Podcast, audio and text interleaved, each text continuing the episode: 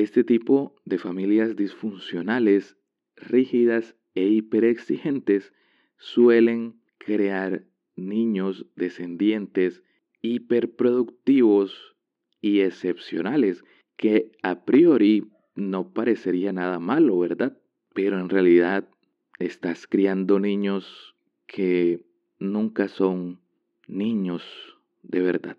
Estás criando niños que como los niños de la familia Madrigal tienen dones excepcionales, pero se están quebrando por dentro. Perderse para encontrarse, un podcast de John Ricardo.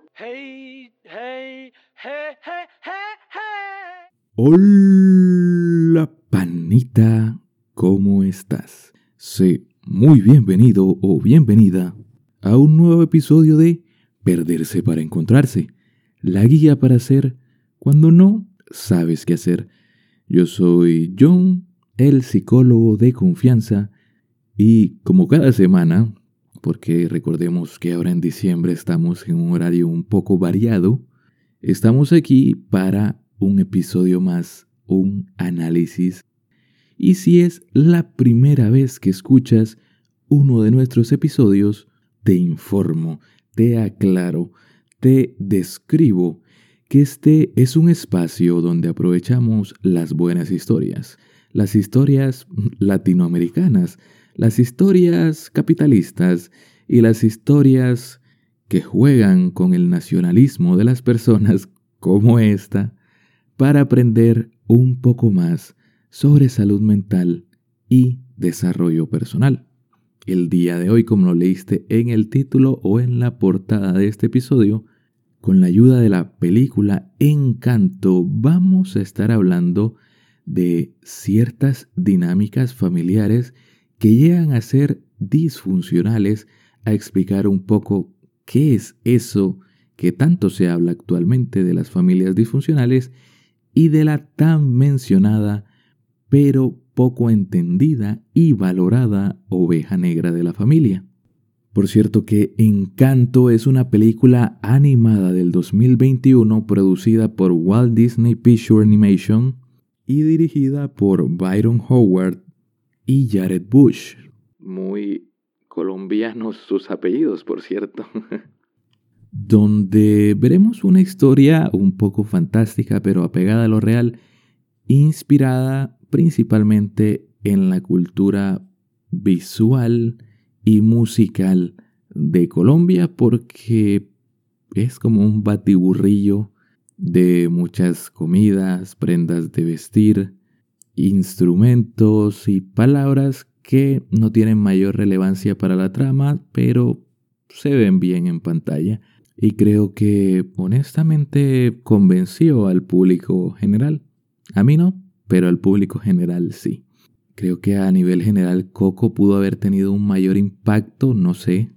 Nuestros amigos mexicanos que hacen el favor de escucharnos semana a semana pueden hablarnos un poco más al respecto, pero algo he oído que ciertas cosas han sido inspiradas por Coco y esa película de James Bond que mostró un desfile de Día de Muertos o algo así.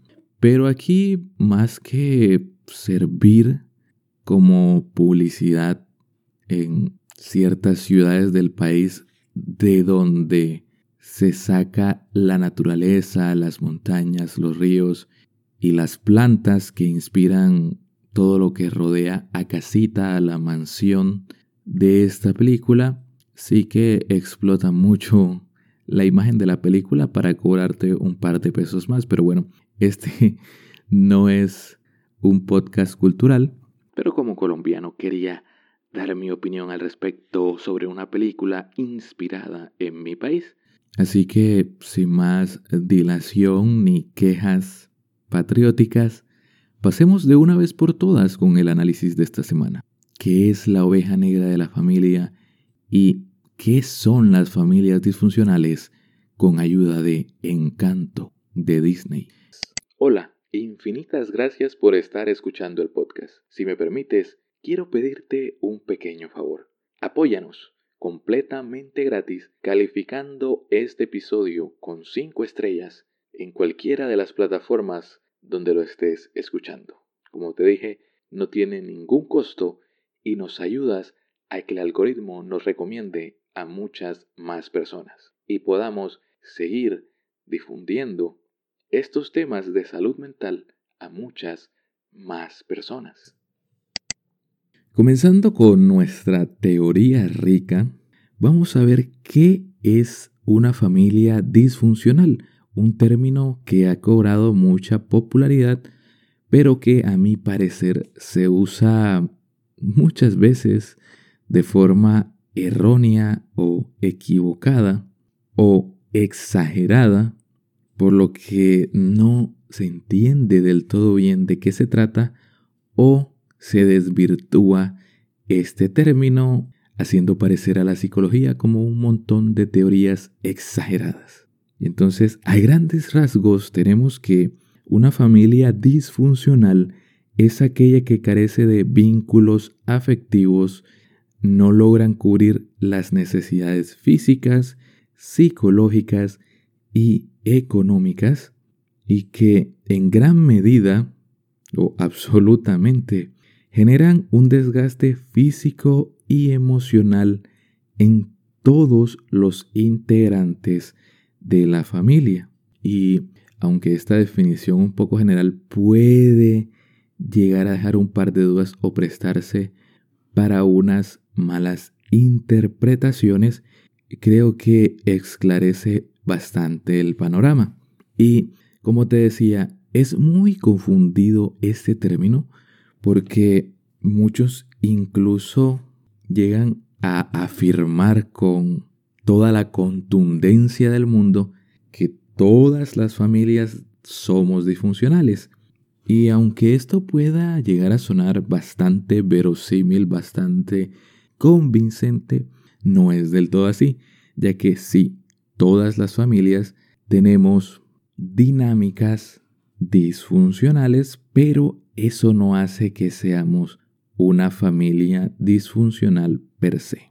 Es decir, todas las familias tenemos problemas, todas las familias tenemos aspectos erróneos y desgastantes en nuestra relación, en nuestra dinámica familiar, pero eso no nos hace necesariamente una familia disfuncional. Y ahora voy a acuñar el término sistema, que es como se refiere la psicología y la teoría a las familias. La rama o la especialización de la psicología que imparte terapia familiar y está encargada pues de estudiar todas estas dinámicas es la psicología sistémica y una familia es un sistema, un conjunto de partes que interactúan entre sí y que genera una variedad de relaciones internas. Entonces, te aclaro que quizá durante el podcast utilizaré este término y también te lo dejo al costo por si quieres investigar más al respecto. Esto te puede ayudar bastante. Ya que, pues sí, familia disfuncional o no, nuestras dinámicas familiares son la fuente de la mayoría de nuestros traumas, o de algunas huellas un poco negativas en nuestra vida, en nuestro presente, incluso en nuestra vida adulta, en nuestra concepción del mundo y en nuestra forma de relacionarnos, no solo con nuestras parejas, posibles parejas, sino con nuestros amigos y todo el mundo que nos rodea. Y por otra parte, las tan sonadas ovejas negras de la familia son esos integrantes que no llegan a ajustarse del todo a las reglas o características del sistema o la familia y tienen la tendencia a desarrollar una identidad distinta con ideales propios.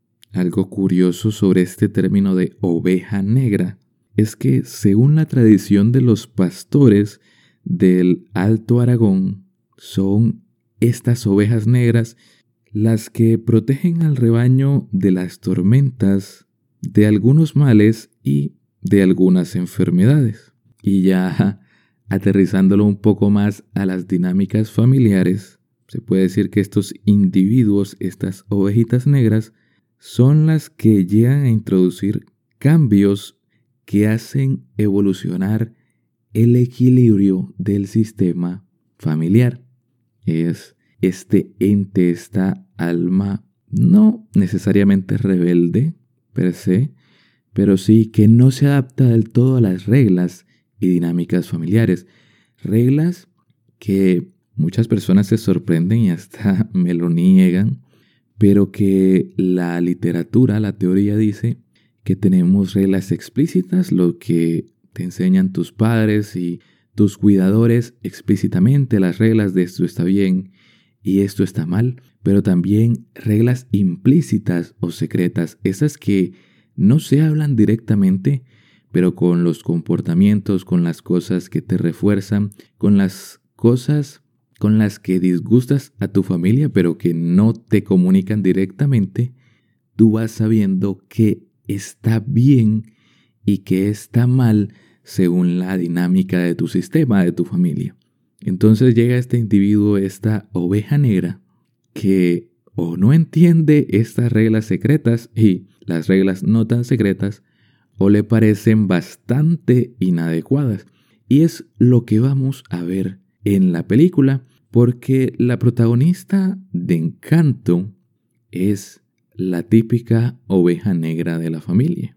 No tanto del lado rebelde sin causa, sino del lado decepción para el sistema y decepción para la matriarca de la familia, la persona con mayor jerarquía e influencia de este sistema familiar y de este sistema local, porque de su liderazgo, de su mandato, depende el bienestar de todo el pueblo que rodea a la familia de esta película. Y es que el tipo de familia disfuncional de esta película es bastante sencillo de comprender y a veces también de justificar su comportamiento rígido y disfuncional porque son familias que se originan en etapas límites de la vida. Son familias que, como en el caso de la familia Madrigal, nacen en momentos de guerra y de tensión. Aunque la película, porque es para niños, no lo dice directamente, la historia comienza con un grupo de personas desplazadas de sus hogares por los conflictos armados del país. Situación muy común en este país, incluso a día de hoy, aunque muchas personas crean que no. Y que es un momento, pues, aunque sea de guerra civil, de guerra es un momento límite y que requiere de acciones drásticas porque además de perder tu hogar e incluso tu ciudad, pierdes a tu esposo. Y no quiero irme ni gastar mucha saliva en los que se van a ir del lado del debate patriarcal, etcétera, etcétera, que si quieren tenerlo está bien, pero no es el punto central de este análisis, ni es mi intención, porque así como falleció el abuelo o hubiera fallecido la abuela, sería un padre o una madre soltera criando a tres hijos en un tiempo de guerra donde ya no tienes hogar y estás en peligro porque estas personas que queman la ciudad van tras el pueblo. Allí es donde el abuelo se sacrifica y se les es otorgado un milagro a los madrigal.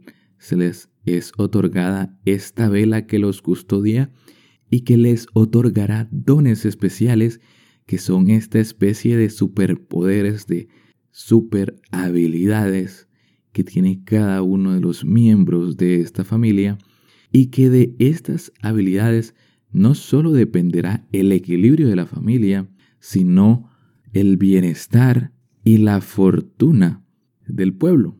Y pasa así. Por eso a veces se da hasta cierto sentimiento de culpa cuando se confronta este tipo de dinámicas familiares disfuncionales en las familias mayormente rígidas e hiperexigentes, como es el caso de la familia Madrigal, donde si no tienes un don especial no vales. Y aunque no te lo digan directamente, te hacen sentir menos. Pero que es necesario en familias como esta que viven una situación límite, donde siempre tienes que estar dando el 110% para que las cosas sigan funcionando. Cuando eres una madre soltera con tres hijos en una situación extrema, tienes que dar el 200% para salir adelante. Y este se vuelve el único modo de vivir que se aprende, incluso cuando se supera la situación extrema, la situación de emergencia, cuando, y esta frase la ha manchado mucho cierta comunidad de, entre comillas, seducción, estás en modo guerra, en modo supervivencia. Pero cuando todo se estabiliza, como es la época en la que se ambienta la película, llega el estrés postraumático y los juicios de guerra. Y es así, aquí la mayoría de los miembros de la familia tienen que dar el 120, el 150% de sí todo el tiempo. Tienen que ser personas extraordinarias para que este sistema familiar siga existiendo. Pero así no es viable. Si fuera una empresa, no sería rentable. Para ponértelo claro a ti que te gusta tanto el dinero, en nuestro sistema económico, si te cuesta más generar tu producto o servicio de lo que vas a ganar comercializándolo. ¿Vale la pena o no vale la pena? Es bastante claro, ¿no? Pero si lo trasladamos a dinámicas familiares, no lo es tanto. Y no porque seamos tercos o estúpidos, sino porque estas dinámicas, aunque disfuncionales, muchas veces, como en la película, vienen de actos de sacrificio y generosidad extremas y necesarias. Por lo que es tan difícil romper estas dinámicas disfuncionales porque sueles parecer o te van a decir que eres un desagradecido o desagradecida. Entonces, este tipo de familias disfuncionales, rígidas e hiperexigentes suelen crear niños descendientes hiperproductivos y excepcionales, que a priori no parecería nada malo, ¿verdad? Pero en realidad estás criando niños que nunca son niños de verdad. Estás criando niños que como los niños de la familia Madrigal tienen dones excepcionales, pero se están quebrando por dentro. Y bueno, después de presentarnos los dones, el pueblo y la familia, llega el número musical más sonado de la película, que es No se habla de Bruno, y el cual mm, no puedo poner ni medio segundo porque Disney acabaría con nosotros, o por lo menos con este episodio. Bueno, panas, a partir de este momento, este podcast está disponible en Disney Plus. y se introduce la preocupación central de la película, que es la falta don especial de Mirabel Madrigal, nuestra protagonista y quien nos guiará por toda la historia y toda la película. Estamos literalmente siempre siguiendo a Mirabel. Y este es un hecho que, aunque ella dice que no le afecta en absoluto y la familia siempre declara que es un detalle sin importancia, es algo que genera malestar en ella y en su sistema familiar. Y es que, aunque es más que obvio, voy a pecar de redundante y señalar aquí que no está haciendo más que esconder sus sentimientos reales, ignorándolos para no dar más problemas de los que se supone que ya está dando. Y lo hace siempre manteniéndose ocupada, siempre teniendo algo que hacer, siempre buscando ser más útil de lo que ya es, porque el mayor valor o la cosa que te da mayor valía en el sistema familiar madrigal es ser útil. Y si no tienes un don excepcional, pues, pues ya vas corriendo un poco en desventaja con respecto al resto. Y pues la película no esconde mucho que la chica es muy subestimada por el resto de la familia, inclusive por sus padres, que lo disimulan, lo enmascaran o se autoengañan, mostrándolo en forma de consuelos, mostrándolo en forma de subestimarte por tu bien, mostrándolo en una dinámica de protegerte, pero porque sé que no eres capaz. Y pues como te decía, tanto su casa, que se llama casita, y el pueblo que rodea esta casita y que es custodiada, y el pueblo también es custodiado por esta vela de el milagro, dependen prácticamente solo de los dones extraordinarios de la familia madrigal. El sistema necesita que todo el mundo sea extraordinario para mantenerse a flote. Todo el mundo tiene que extralimitarse para que todo siga manteniéndose unido, en pie, para que su encanto no se derrumbe. Pero esto es algo utópico e imposible. Y sí, estamos en la cultura del siempre da tu máximo y si medio debates esto, pues ya eres un mediocre, sin alma o acomodado. O de plano no sabes nada de la vida y que siempre hay que trabajar duro. Y sí, hay que trabajar duro y hay que dar nuestro máximo. Pero si todo el tiempo estamos dando nuestro máximo, pero nuestro máximo de verdad, nos vamos a quemar, nos vamos a destruir, nos vamos a desmoronar por dentro y después por fuera. Ojo, en las dos partes al mismo tiempo. Volviendo a esta dinámica económica que tanto te gusta y quizá para cuando estés escuchando este episodio ya esté al aire también nuestro otro podcast sobre estrés y productividad. Es así, la persona productiva no es la que está yendo a toda marcha las 24 horas o las 8 horas o las 12 horas de su jornada. No, esa es una persona que va directo a un síndrome de estrés crónico o a quemarse por burnout.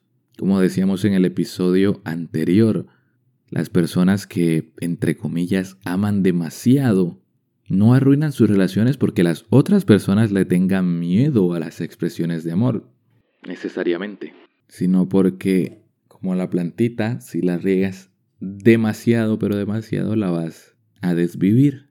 Y así pasa cuando siempre estás dando tu máximo. Y aquí es mucho más que tu máximo porque recordemos están al 120%. Te vas a desmoronar. No es sustentable y por lo tanto es una dinámica. Y aquí en la película todo un sistema familiar disfuncional. Aunque nadie se maltrate, aunque puedan cubrir sus necesidades fisiológicas, aunque tengan un hogar, no haya esta discordia que le atribuimos a las familias disfuncionales. Es una familia disfuncional, es una pelea en pausa, es una discordia en pausa. Están todos extralimitándose para posponer lo inevitable que es el colapso de esa familia, de ese modus operandi que le sirvió para salir del estado de emergencia, que fue útil, sí, pero que ya está haciendo más daño que bien en la familia madrigal. Y pues en esa misma dinámica de los dones extraordinarios, llega una edad en la vida de cada niño madrigal donde hace esta especie de rito de iniciación donde el milagro les otorgará un don. Este mismo rito es donde Mirabel al tocar la vela del milagro aparentemente no sucede nada, no tiene ningún don extraordinario. E incluso no va a tener una habitación propia en la casa, porque sí, tienes una habitación chida en tu casa si tienes un don excepcional. Si no, tienes un cuartito random en un lugar X de la casita. Pero en el caso de Antonio, él creo que es primito, no es el hermano, así que debe ser el primito que más quiere, el que mejor se lleva a Mirabel, si resulta satisfactoriamente, si se le es otorgado o se le es descubierto un don excepcional, el de hablar y comunicarse con los animales y se le da su cuartito chido que es una jungla. Cada cuarto de cada integrante de la familia madrigal está diseñado de acuerdo a su don especial, de acuerdo a cuán útil es para el sistema. Y entonces todo resulta perfecto, como le gusta, como le encanta a la abuela. El chiquitín, Antonio, sí cumple con las expectativas. Ahora sí es un gran día. No como el día de Mirabel. Ahora sí es un día perfecto. Así como perfecta, y así la llaman directamente en la película, es una de las hermanas de Mirabel, Isabela, la chica perfecta. Lo recalca mucho en la película, así que no estoy descubriendo nada. Y es el día cuando esta chica perfecta va a comprometerse con un chico pues también bastante perfecto o de alto valor de otra gran familia del encanto, unión y matrimonio que le convendría mucho a la familia, al pueblo y por ende al sistema. Recordemos que aquí lo que más se valora es que seas de utilidad para el sistema. Así que esta unión sí que le daría valía a Isabela, que creo que es de las hijas madrigal la que más tiene al ponerle este título de chica perfecta. Y es que casita, cual representación simbólica tanto de la dinámica familiar como de la estabilidad y salud mental de todas estas personas, empieza a desmoronarse. Y ahora sí comienza. Ahora sí viene lo chido. Porque ¿quién es la primera, o bueno, la única, en notarlo, en darse cuenta de estas grietas que se están formando en la casita? La oveja negra de la familia, Mirabel. Pero es ella sola porque los demás no lo ven. Después vamos a ver por qué no lo ven, pero esto también es una representación de que los miembros de una familia, las partes de un sistema que sí están adaptadas y que sí les está funcionando incluso en mínima medida la dinámica familiar, o no van a notar o se van a hacer los ciegos con muchas fuerzas de estas grietas evidentes. Por lo que Mirabel será la única que se dará cuenta o la única que quiera aceptarlo. Por otra parte, tenemos a la otra hermana de Mirabel, que es súper fuerte y súper musculosa. Y entonces vamos a tener a un dueto perfecto, a un dueto de hermanas que son ejemplos de libro, ejemplos clásicos de en lo que tienes que llegar a convertirte para adaptarte a este tipo de familias hiperexigentes. Personas como Luisa, que siempre estén a la altura, y como ella dice, que siempre puedan con todo. Luisa, el pilar más fuerte, la chica que siempre puede con todo y siempre está presta a darle una mano a los que más lo necesitan, hacer el trabajo duro, dentro del encanto. Literal, el trabajo pesado. Pero lo curioso es que con Luisa vemos que tanta fortaleza externa la está desmoronando por dentro. Aunque sus grietas no son tan evidentes como las de casita, son tan contundentes y profundas. Porque no importa qué tan grandes sean tus músculos o qué tan grande sea tu coraza o qué tan perfecta sea la máscara que te pongas, eso no va a cambiar el hecho de que tu interior sea inestable, sea una tormenta, sea un castillo de naipes a punto de derrumbarse. Y el aspecto perfecto que muestra esto gráficamente y que también nos pasa es ese tic en el ojo. Ese tic que solo te da cuando llegas a un nivel de estrés tan grande que tu cuerpo no puede procesarlo, manejarlo ni metabolizarlo. Sin duda que siempre es bienvenida y siempre cae perfecta la frase que cuando los sentimientos se callan, el cuerpo habla. Después de que Mirabel se infiltrara en el cuarto de Bruno, escuchamos la mejor canción de la película, por lo menos en mi percepción. Tampoco es que me súper encantara, pero es la mejor de la película para mí. Y nos enteramos que la última visión del tío Bruno fue que Mirabel destruiría la casa, a la casita que siempre los acogió y que es su hogar, la casita que simboliza a la familia y su dinámica, sus relaciones, y sus creencias. Y aunque la chica trata de esconderlo con todas sus fuerzas, la familia se termina enterando y pierden la cabeza. Muchos dones fuera de control en un lapso muy corto de tiempo. Prácticamente una explosión de negatividad al enterarse de esto. Lo que pues hace que Mirabel termine huyendo y terminando esta especie de parte interna pero externa de la casa, como es callejones intermedios de la casa, que aquí en Colombia no existen en la mayoría de las casas. Es como una cosa más estadounidense, como este tipo, el, el ático, el sótano y el espacio entre la pared interna de la casa y la externa, que creo que es para ventilación. Allí se encuentra a Bruno, el tío que había huido de casa, que había sido desterrado prácticamente, que pues realmente nunca se había ido, por lo menos no del todo.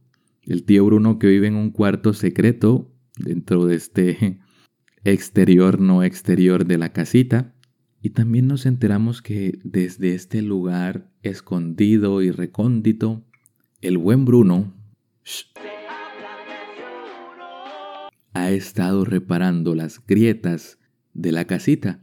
Por eso, después de que Mirabel se diera cuenta de las grietas, cuando volvió o cuando llevó al resto de la familia al lugar del incidente, no había ningunas grietas, pues Bruno las había reparado por dentro. Bruno, al igual que Mirabel, también oveja negra de la familia que no encaja, no porque no tenga un don, sino porque su don es destructivo a ojos de la familia Madrid. Por lo tanto, no es útil y por lo tanto no le da valor a Bruno. Es más, lo hace, lo convierte en alguien indeseable.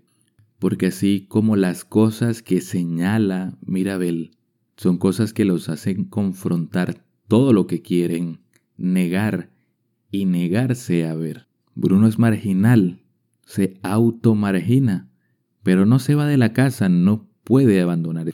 Por eso te digo que era una oveja negra de la familia, pero fallida, porque se resigna, porque sigue creyendo en este sistema que no funciona, en esta dinámica familiar que lastima, no porque sea su intención, sino porque es cuando un zapato deja de ser tu talla.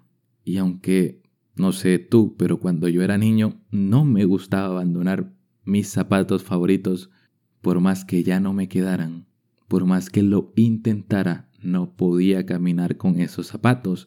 Por más que lo intentara, solo me iban a lastimar los pies.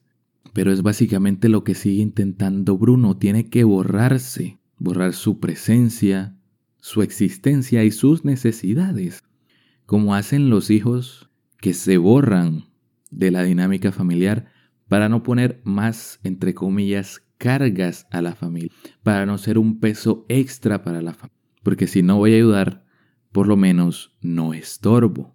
Son personas, son hijos que prefieren tragarse todas sus necesidades con tal que la, entre comillas, armonía de la familia no se quiebre.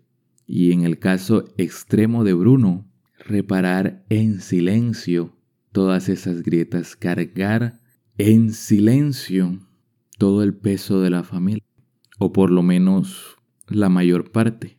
Y ahora Mirabel estar junto a Bruno al llegar al lugar donde se había escondido Bruno, también se vuelve una marginada de la familia. Ambos son marginados en este momento por, como te dije, el espacio que están ocupando en casita, que, como ya mencioné reiteradas veces en el episodio, representa la dinámica familiar. Son marginados aunque siguen estando en el hogar, aunque siguen siendo parte de la familia. Son apartados.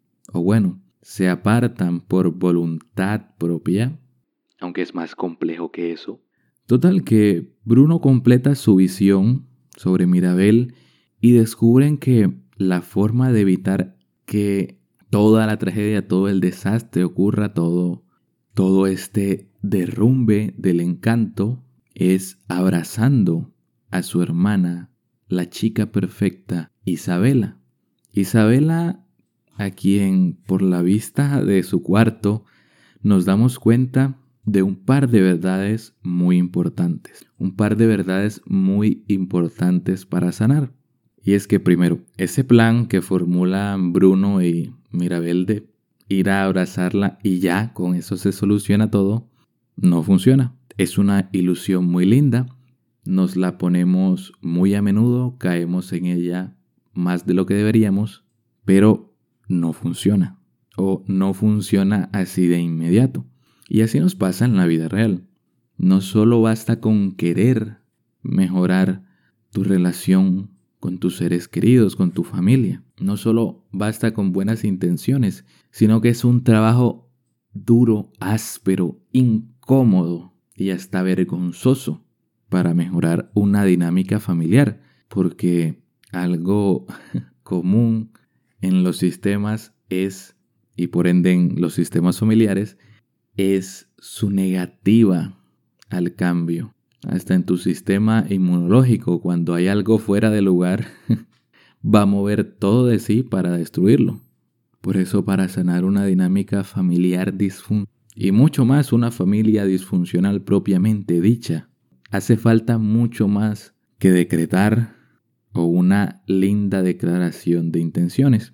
Y segundo aspecto es lo agotador que le resulta a una persona ser la oveja más blanca de la familia, ese tipo de hijo predilecto, ese tipo de hijo o hija que como Isabela o son llamadas perfectas o ejemplo a seguir, ese tipo de hijo o hija que cumple al dedillo y mucho más las expectativas irreales de su familia. Algo que también les duele y les cala, pero como obtienen los beneficios de ser el hijo favorito del sistema familiar, a los demás hermanos o hermanas no tan valorados, esto les resulta ilógico. ¿Cómo vas a estar sufriendo si tienes eso que yo quiero, esa aceptación que creo que me hará feliz de una vez por todas? Esa aprobación por parte de, de la familia que borrará todos los males de mi existencia. Porque si cuando somos infelices y hay algo que no tenemos, creemos que eso va a resolver todo, todo, todo. Por eso es tan fácil vendernos y por eso Disney especialmente lucró tanto con esta idea de vendernos el príncipe azul o la princesa perfecta, vendiéndonos esta idea de que con una pareja ideal se soluciona toda la vida. No solo tu área, tu dimensión de pareja. Y por eso, hermanos como Mirabel, y no lo digo solo como profesional, sino como hermano que estuvo en ese lugar de ser el hijo que no cumplía con las expectativas y tener una hermana que sobrepasaba las expectativas no solo de mi sistema familiar, sino de la sociedad en general, es algo que, que engendra una decepción, a veces muy consciente, a veces inconsciente, que va creciendo y se va convirtiendo en resentimiento hacia tu hermano, por más que lo ames o la ames y estés 100% dispuesto a dar la vida por esa persona. Pero que sí se genera ese resentimiento mucho o poco por el hermano o la hermana que se lleva todos los aplausos, a tal punto que llegas a creer que tu vida sería perfecta si estuvieras en su lugar, lo que te hace cegarte de sus necesidades y de su sufrimiento. Por eso a Mirabel nunca se le cruza por la cabeza que Isabela también esté sufriendo por esta dinámica y este sistema. Porque es una realidad. Isabela lleva una carga, un peso enorme de que todo debe ser, y viendo su cuarto, debe ser literalmente arcoíris y nubes. Y pasa un poquito como veíamos en el episodio 42, 43, el de la inteligencia emocional en Inside Out o Intensamente, o del revés. Como Riley también era esta niña feliz, que siempre tenía que estar feliz y no había cabida para otras emociones y esta felicidad perpetua no hacía más que causarle sufrimiento. Así le pasa a Isabela, este continuo ser perfecta hasta en lo que siente, porque las emociones más deseadas y que se creen perfectas son las emociones lindas y positivas, como las florecitas rosadas y púrpuras que adornan su habitación este positivismo tóxico que se le impone y se autoimpone Isabela, donde lo único que es permitido son las emociones bonitas y placenteras. También es una carga inmensa, mente difícil de llevar. Y por eso es que termina explotando y confesándole a Mirabel que ella se va a casar solo porque le conviene a la familia. Es en este arrebato de furia, pero también de honestidad, donde en este cuarto de florecitas aparece un cactus, un retoño que Isabela no conocía, pero que también es parte de su jardín, también es parte de ella. Y cual tu perrito cuando alguien no cierra bien la puerta y sale como loco por la calle y se escapa, le pasa a Isabela cuando te callas unos sentimientos tan fuertes y tan profundos y que te han acompañado toda tu vida por tanto tiempo, la catarsis, el desahogo es exagerado. Por eso a muchos nos pasa en la primera sesión de terapia que salimos o sintiéndonos que levitamos o súper eufóricos o eufóricas. A mí me pasó una combinación de ambas cosas. Y a Isabela creo que le pasa un poco más la segunda y las dos hermanas se alocan, se llenan de júbilo y se ensucian. Literalmente Isabela se ensucia de pintura, se mancha.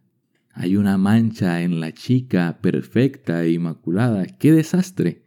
¡Qué desastre para la abuela que las encuentra con las manos en la masa.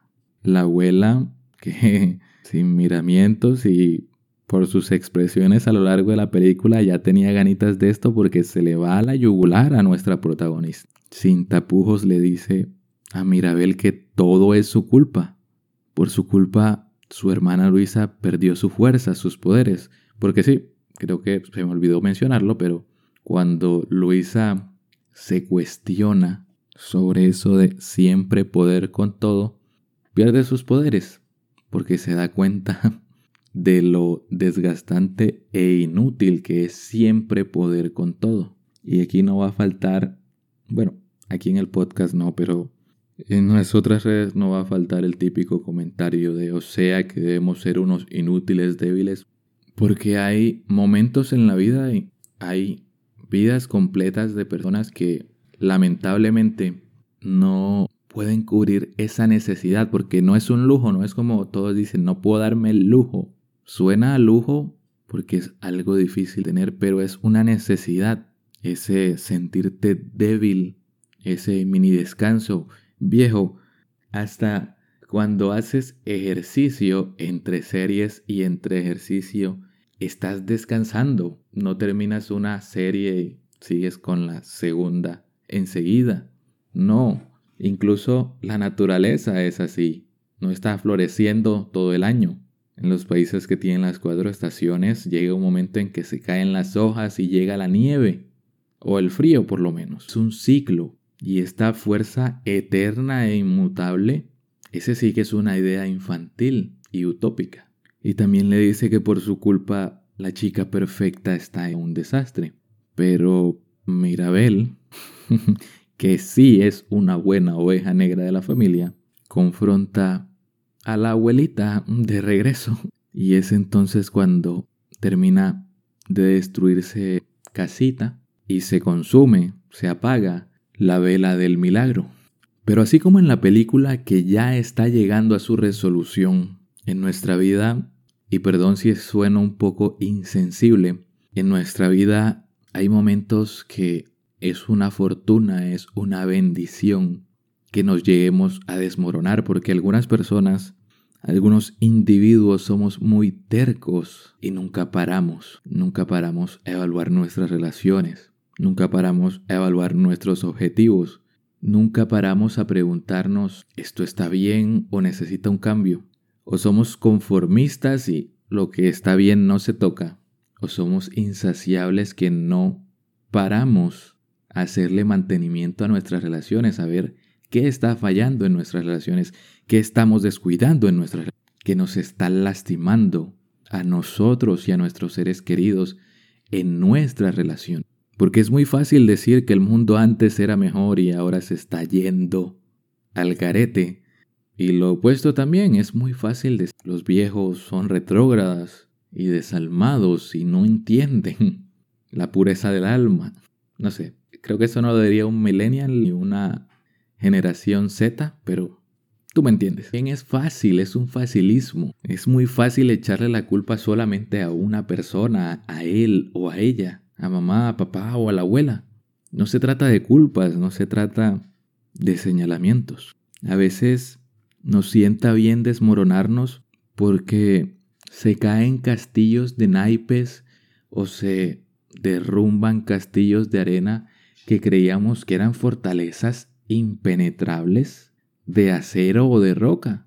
Porque en el caso de la película, a la abuela le sirvió para retomar perspectiva, para reconectar con lo fundamental, para darse cuenta o para recordar que lo importante no eran los dones y el milagro, sino que el milagro les fue dado para que sobreviviera lo más importante que era la familia. La familia no debía estar al servicio del milagro, sino el milagro al servicio de la familia. Y a Mirabel, para empatizar, para comprender el esfuerzo y el dolor de la abuela.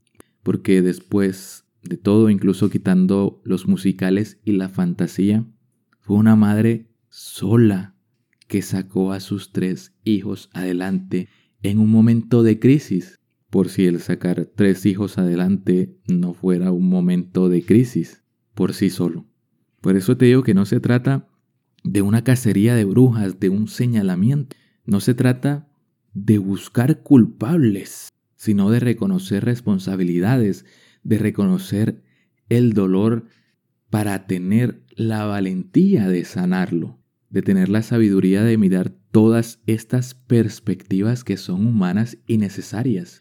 Porque lamentablemente nos quedamos solo con una parte de la historia, incluso los que estamos en un camino de luz o los que están en un camino espiritual o en un camino de crecimiento o en un camino, sea como lo llames o sea el que sea en el que buscas sanar, crecer y mejorar.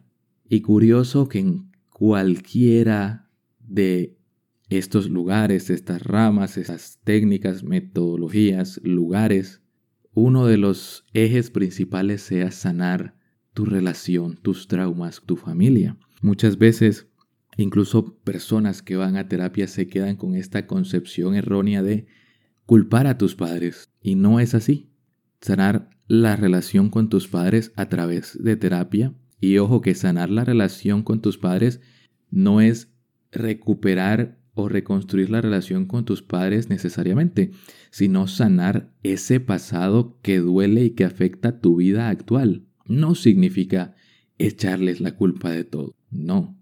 Significa reconocer el dolor que sientes en gran medida por la crianza que te dieron, sí, pero por muchas otras cosas más que vienen innatas en ti, que experimentaste por fuera y que le diste un sentido en tu mente y en tu vida. O el caso completamente contrario, que es útil pero que nuevamente es incompleto de reconocer que tus padres fueron personas lastimadas también, que no te hicieron daño porque son los supervillanos de la película de tu vida, sino porque son personas lastimadas.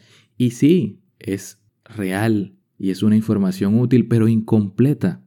Porque muchas veces con esta perspectiva lo que te dicen directa o indirectamente es que te calles tu dolor, que tu dolor es desagradecido. O la gente lo llega a entender así. Pero a mí me late que muchos directamente te lo proponen. Que en vez de sentir tu dolor, sientas compasión por la otra persona. Y sí, tienes que sentir compasión para perdonar a tus padres y sanar. Pero no es el único ingrediente. Según yo lo veo, lo significo y lo construyo. Y aunque ser psicólogo no es como estas personas que ponen su vida como para dejar un mensaje a los demás, así que esto es más un testimonio personal que algo que diría un psicólogo. Y es una idea que a mí me sirvió y te la paso sin costo. A ti puede servirte o no y que soy una persona que he lidiado gran parte de mi vida y aún ahora en los momentos y etapas más oscuras de mi existencia, esa lucha con el resentimiento y el resentimiento familiar. Pero ninguna de estos postulados me parecían acordes, siempre faltaba algo. Y mi conclusión es que estaban incompletos porque sí, tienes que tener compasión por tus padres. Tienes que empezar a ver a tus padres como unas personas lastimadas, sí que sí. Pero eso y ya a mí no me sirve ni me va. Tengo que reconocer mi dolor y no por eso soy un mal hijo, ni soy un desagradecido, ni echo tierra a los esfuerzos de mis padres porque mi dolor es mío y yo me encargo de él. Nadie más va a sentirlo por y nadie más va a resolverlo. Pero si lo ignoro, no se resolverá. Cual herida descuidada y abierta se infectará y solo me hará más daño. Así que después de esto, tacho la búsqueda de culpables y veo las responsabilidades que yo puedo tener. Porque sí, mis padres, mis cuidadores, pudieron haber tenido unas responsabilidades e incluso ahora como adultos podrían tomar unas responsabilidades, pero esas son cosas que están fuera de mi control. El querer cambiar a los demás, el querer que los demás sean responsables, son cosas fuera de mi control y que si me obsesionan me van a frustrar. Pero en cambio yo tengo el control de las responsabilidades que tomo. Y era como un tip breve, pero perdón, me emocioné. Pero básicamente recapitulando, ten compasión por tus padres. Son personas lastimadas, pero te lastimaron aún. Hazte cargo de tu dolor. Sí, te lastimaron otras personas que también fueron lastimadas.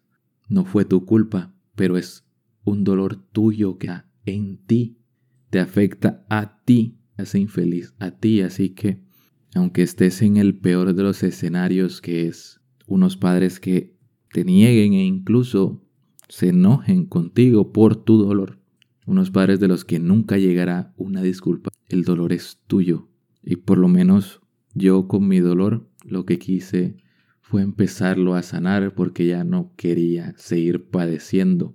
Me di cuenta que no iba a llegar nadie a sanar por mí porque tampoco pueden hacerlo. Y por último, toma las responsabilidades que te conciernen. haz el trabajo que tú puedes hacer. Porque es tu vida, es tu dolor, es tu sanación.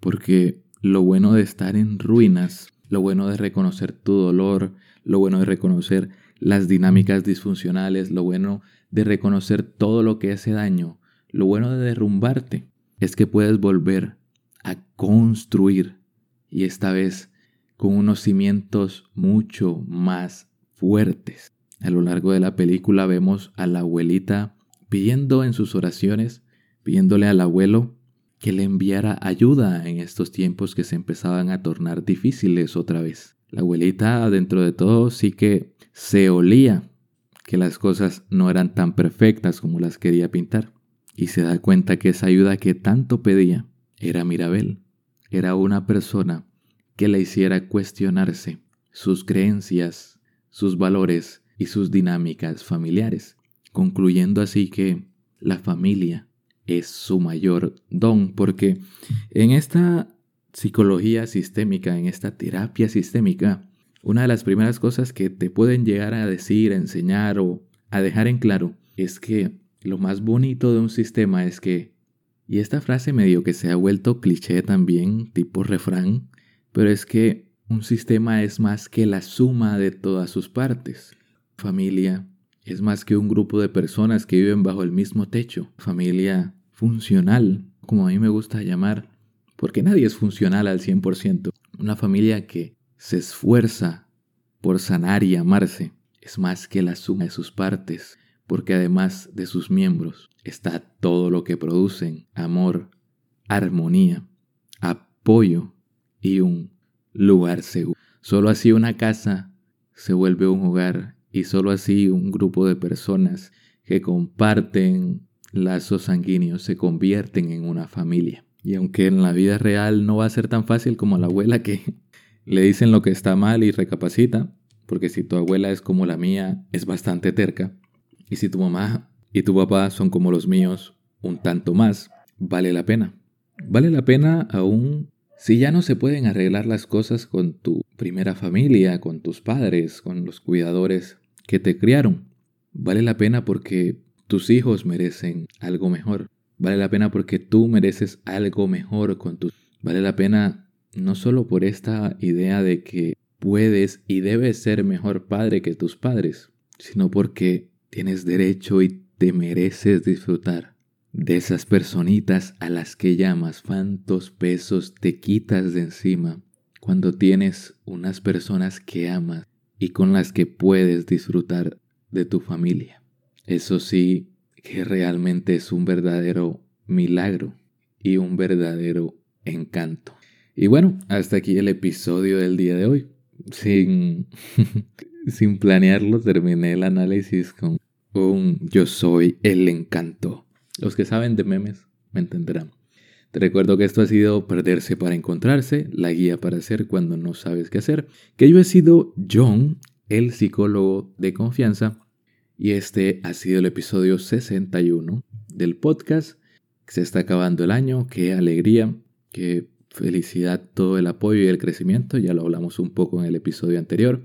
De igual manera, de todas formas, estamos con mucho margen de crecimiento.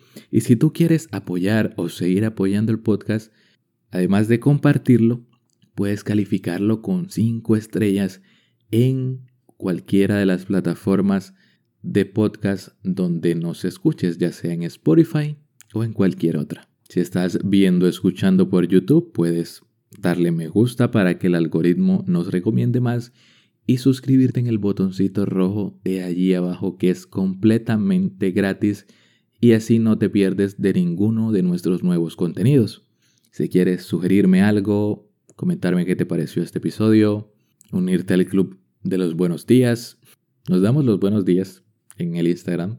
Sugerirme algún tema, película, decirme que este episodio fue un asco, puedes hacerlo a través del Instagram oficial del podcast, arroba perderse punto para encontrarse que junto al correo oficial del podcast tiene su link en la descripción. Sin nada más que agregar, nos vemos en una próxima ocasión, la próxima semana, que si no me fallan los cálculos será después de Navidad, pero si no nos volvemos a ver, buenos días, buenas tardes o buenas noches.